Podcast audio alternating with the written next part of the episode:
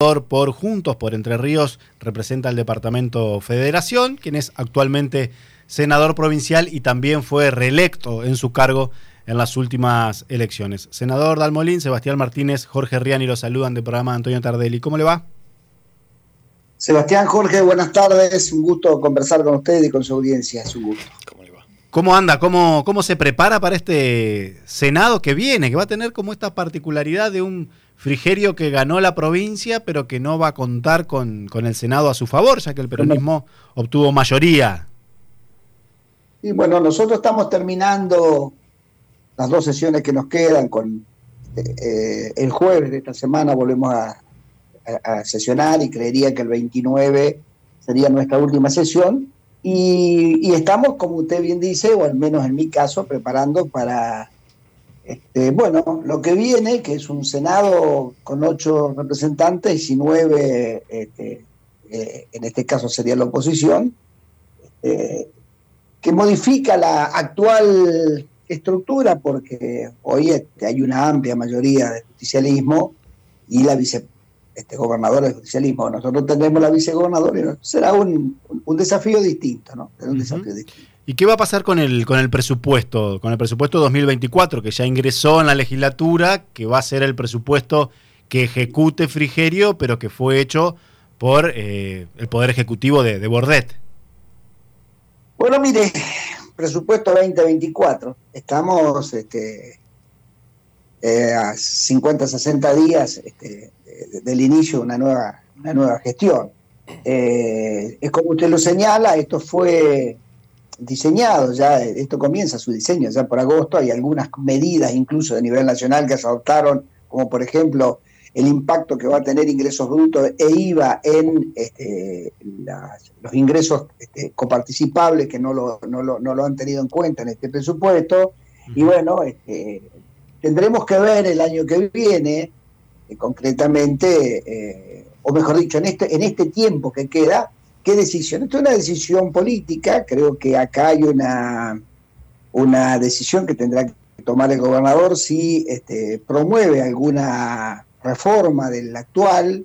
Eh, creo que rediseñarlo es, este, bastante difícil, es este, muy largo plazo, y, si no, o, demoraría un poco más que los pocos días que quedan de acá a fin de año. Claro. Y la otra sería, la otra sería reconducir el presupuesto anterior y promover una, una este, este reformulación y, estar aprobándolo luego allá por enero, febrero del año que viene. Pero bueno, este, creo que cualquiera de las alternativas, no soy yo quien este, eh, deba definirlo, seguramente su equipo económico lo estará definiendo y, este, y, veremos, veremos qué propuestas hace. Que hay que reformarlo, hay que reformularlo, porque bueno, eh, doy un solo ejemplo. Yo estuve en una reunión con el gobernador electo y los gobernadores y los intendentes, en una reunión del gobernador electo con los presidentes de juntas de gobierno y de comunas, y una reunión de los senadores con el gobernador, y en las tres este, él ha coincidido en la necesidad de tener un poco más de austeridad, de bajar el gasto político, de bajar este, la cantidad de funcionarios. Bueno, esto incidiría en el presupuesto, ¿no? Pero bueno, hay que ver cómo se lo reacomoda. Ahora, senador, usted en varias oportunidades fue crítico de los números de Bordet, de eh, el tan mentado orden en las cuentas, de la actividad de la obra pública. ¿Qué balance hace ahora que Bordet está en sus últimos días de gobierno? Bueno, vuelvo a señalar lo mismo. Mire, a ver, eh, interesante la pregunta que usted me hace porque este, concretamente, este año nosotros vamos a terminar con 35 mil millones de déficit eh, lo ha manifestado el gobernador así en reuniones que este, están mirando cómo van a hacer para pagar los sueldos, de más allá que eh, desde tesorería o desde este, el, ministro de Economía ha dicho que le ha dejado algún ordenamiento que va a tener plata para eso, pero no se olvide usted que nosotros el, 7 de febrero, de acá este, inicia el gobierno con un enero que no se recauda casi nada, el 7 de febrero nosotros ya tenemos que estar haciendo el pago de 65 millones de dólares y seis meses después 65 millones de dólares más y seis meses después 65. En el 2000, en, los, en los, cuatro años que eh, duraría nuestro periodo constitucional hay que pagar 500 millones de dólares. eh, en, moneda, en moneda dura, digamos, en dólares. Así que, eh, mire, yo este, creo que acá ha habido una serie de desatinos, este, yo vuelvo a insistir en, algunas críticas que en algún momento hice, digamos, eh, esto no es, no se, no se desencadena por un solo ejercicio, digamos, desde el 2011 al 2015 Uribarri tuvo en promedio un 5% de déficit del total de recursos, lo que significaría más o menos hoy, a ver, para que nos entendamos hoy, hoy nosotros este año, en el 2023, vamos a terminar con un billón, un billón trescientos mil millones de, este, de recaudación. Bueno, el 5% de esa recaudación durante cuatro años, Bordet este, lo tuvo déficit, es decir, 65 mil millones por año. Eh, tampoco Uribarri mejoró su, su performance porque este, los dos primeros años también tuvo, primer, el primer año tuvo 8,8 de déficit, luego 4,6, digamos. Este, luego el 2018, de acuerdo, cuando se colocaron los bonos y todo lo demás, ¿se acuerda? Que refilaron la deuda, bajó a, bajó a, menos de un punto, a 0,8, pero en el 2019 volvimos a 5,8. Este, todos negativos, digamos. Entonces, eh, no es tan así como, como se señala, digamos, y ha, y ha habido un fuerte ajuste en la obra pública. Nosotros en los últimos siete años, seis o siete años, el promedio de inversión de la obra pública fue inferior al, al, al, 5%, o tomémoslo al 5% del total de recursos. Entonces, este, e, eso también significa descapitalización, porque... Sí, pues es, menos, es menos infraestructura de la provincia también. Es menos infraestructura, claro, es menos infraestructura de la provincia, pero además no alcanza ni siquiera para reparar. Entonces, eh, creo que eh, lo que viene es difícil en términos de, eh, bueno, de reordenamiento del gasto, porque para mí es necesario hacer obra pública, necesario reinvertir, este, volver a, tener una vialidad con capital de trabajo lo suficientemente este, necesario como para poder este, resolver los caminos de la producción, las rutas, este, es necesario hacer alguna, y, es necesario construir otras cosas, ¿no? Claro.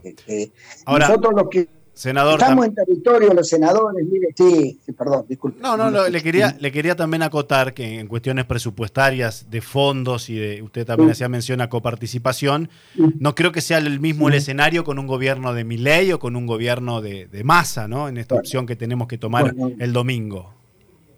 Bueno, mire, creo que la prudencia que ha tenido el gobernador este, electo, Rogelio Frigerio, en el marco de hasta incluso designar su este, oficialmente sus equipos de gobierno, eh, tiene que ver con este, incluso la necesidad de, tener esta mirada, digamos. No es lo mismo, este, cualquiera de los dos modelos habría que ver, más allá de que un modelo ya nos metió la mano en el bolsillo, digamos. Este, ahí andan los mendocinos y los correntinos ya este, eh, por la justicia, tratando de resolver cómo van a cómo van a resolver la merma que van a tener este, por el impacto que tiene eh, las medidas de ingresos brutos y de IVA este, en la coparticipación. Así que este, también, también nosotros tenemos que mirar eso. Y luego tenemos este, el otro candidato a, gobernador que ha señalado algunas cuestiones que tienen que ver con este, el tratamiento con las jurisdicciones subnacionales, que eh, habrá que ver, habrá que ver, habrá que ver cuál es el, fondo de la cuestión. Me parece que, eso también hay que ver si, la, si la motosierra no llega también a las provincias, ¿vio? hay que ver si la motosierra no llega a las provincias, Y de las provincias a los municipios. Mire, yo miro mucho los municipios de mi departamento, a ver, como senador me tomo la responsabilidad de este, tener también una mirada en, los municipios, porque si, si se le despelotan los números a un intendente, también el senador este, va a tener que correr a ayudarlo, a ver si queda claro, el concepto, digamos, en, alguna cuestión. Este, eh, de acá los municipios de nuestra región, gobernados por distintos colores políticos, acá hay dos gobernados por el justicialismo que están terminando ahora el 2015, más allá de que San Jaime se haya recuperado, San Jaime y los conquistadores, este, que están muy bien, este, están muy bien desde lo, desde, lo, este, desde lo administrativo y están muy bien desde lo económico, digamos. están, están bien, eh, le van a dejar plata a los intendentes para que puedan pagar los sueldos, digamos, están bien. eh, Villa el Rosario, que es gobernado por una unión vecinal, y Santana, que está en una unión vecinal, igual, de igual manera. Santana se ha largado a invertir en un pozo termal, más allá de la ayuda que le está dando el gobierno provincial, hay mucho dinero que también están poniendo los propios, desde el propio recurso del municipio. Chajarí está muy bien, tiene un déficit, este perdón, tiene un superávit este, económico y financiero importantísimo. El único que está mal es Federación, este, gobernado por el justicialismo. Uno lo mira porque también cualquier medida que tomen el gobierno nacional que afecta a la, coparticipación también le impacta a los municipios. Uno tiene que ir señalándole a los, intendentes, ¿no? Mm. Senador, eh, le hemos dicho, cuiden los recursos, intendentes, cuiden los recursos, vienen momentos difíciles. Sí que me decía. No, quería preguntarle porque hasta lo dialogado hasta el momento quedó planteado el, color, el, mapa, cómo queda el mapa, el mapa mm, de la Cámara de Senadores. Eh, a asumir a partir de diciembre. Eh, por otro lado, bueno, esto obliga a un consenso y a mm, extremar las medidas para, para, el consenso precisamente. Eh, ¿Cómo cree que puede llegar a, influir esto, lo de la em, rediscusión del, del, del, presupuesto, más que nada tomando en cuenta que pasa por eh, algún, por lo que usted está diciendo, algún probable recorte en el aspecto político? ¿Cree que se podría llegar a lograr consenso con lo otro que está diciendo? la obra pública y la relación con los intendentes, ¿cómo, cómo avisora que se va a dar? Bueno, mire, eh, yo considero que la política es este, también consensos. Hay que escuchar a todos. Nosotros tenemos algunos problemas estructurales que tiene la provincia de Tardío, ustedes me han escuchado señalar más de una vez y creo que hasta el propio oficialismo lo dice. Ahora, no se, lo va, no, no se va a solucionar en tanto y en cuanto no nos sentemos todos juntos a tratar de resolverlo y tener un, un perfil de mediano plazo. Yo me atreví a decir, por ejemplo, que en campaña, ¿no? Este, eh, era en campaña y tal vez cuando incluso estaba acompañando a Pedro Galimberti, que yo me atrevía a votar la refinanciación de, la deuda de capital que nosotros tenemos y que nos va a ahogar, les puedo asegurar que nos va a ahogar en los cuatro años que viene, este, eh, estaba dispuesto a una, renegociación en tanto y en cuanto con ese capital se hiciera un fideicomiso para volcar la obras públicas. Este, y una rígida ley de, este, de, responsabilidad fiscal. ¿Esto qué significa? Eh, tener un norte de mediano plazo y eso nos tenemos que sentar todos juntos. Es decir, eh, nadie duda en la provincia de Entre Ríos que el déficit en la caja de jubilaciones, no lo digo yo, lo dicen este, las aseguradoras de riesgo, lo dicen los economistas que miran, lo dice el propio este, gobernador, lo ha dicho en, los discursos, este, actual, ¿no? Gobernador Bordet lo ha dicho en varios de, sus discursos, que el déficit de la caja de jubilación es un peso este, importante que tienen las finanzas públicas provinciales.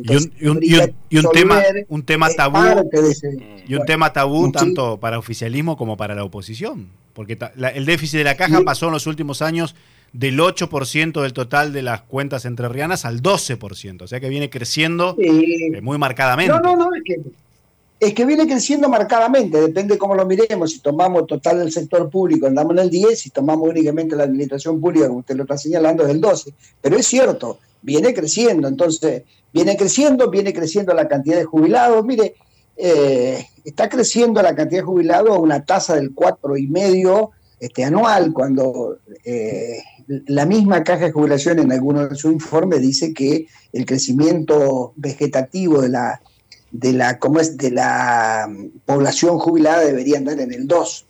Pero además tenemos una población joven, este, jubilada entre el, 40 y 60. El promedio da menos de 60, años, sí, 58,4. 60 años, entonces, y claro, entonces eh, todo eso hace que este, uno la, empieza a mirar desde dos ojos. Primero, por el, eh, el aire que le quita a las finanzas públicas provinciales. Y segundo, porque si nosotros seguimos en este camino, eh, va a ser peor el problema.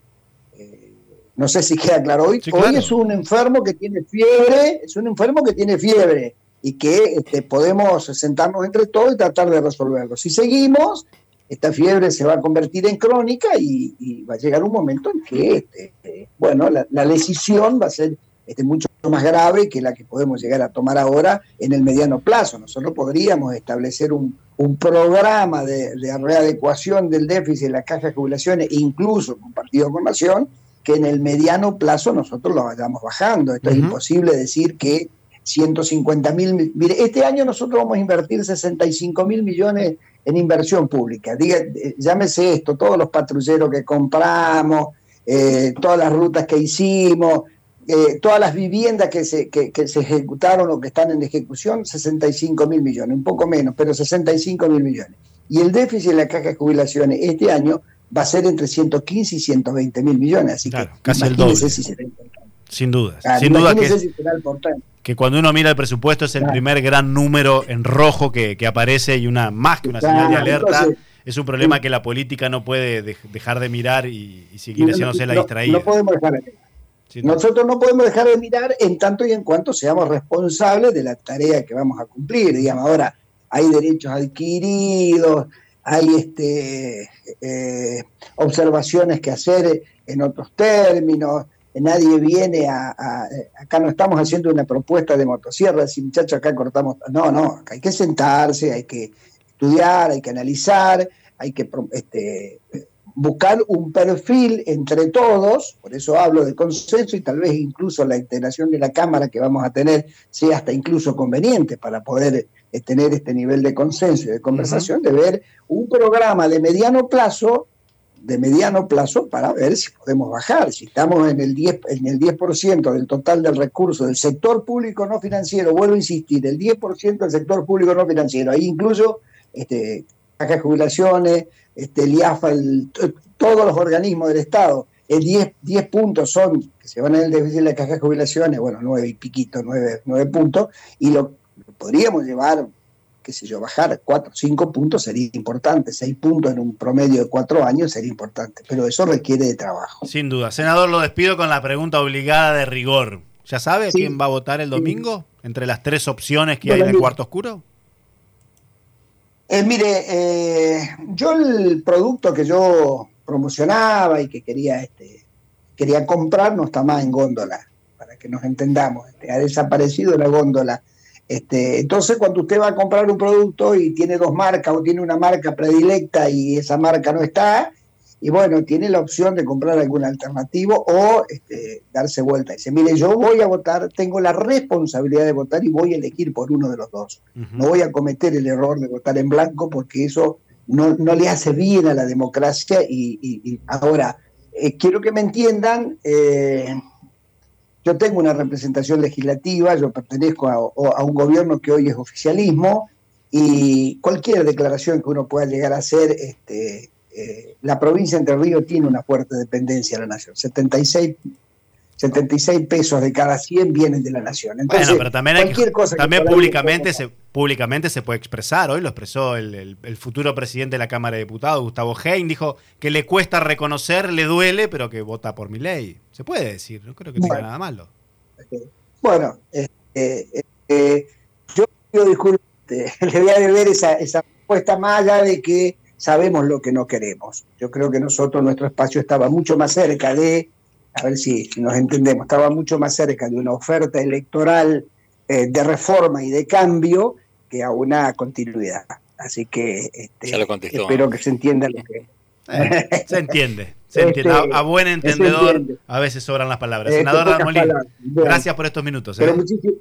muchísimas gracias a usted y, este, espero que la jornada del domingo sea de respeto, y, vuelve, pienso, eh, pienso una Argentina este, difícil para los años que vienen. Pienso una Argentina difícil para los años que vienen, donde todos vamos a tener que sentarnos a, achicar y a modificar el status quo que hoy tenemos. Un, gran abrazo. ¿eh? Abrazo grande. Era el, el senador provincial Rubén Dalmolín.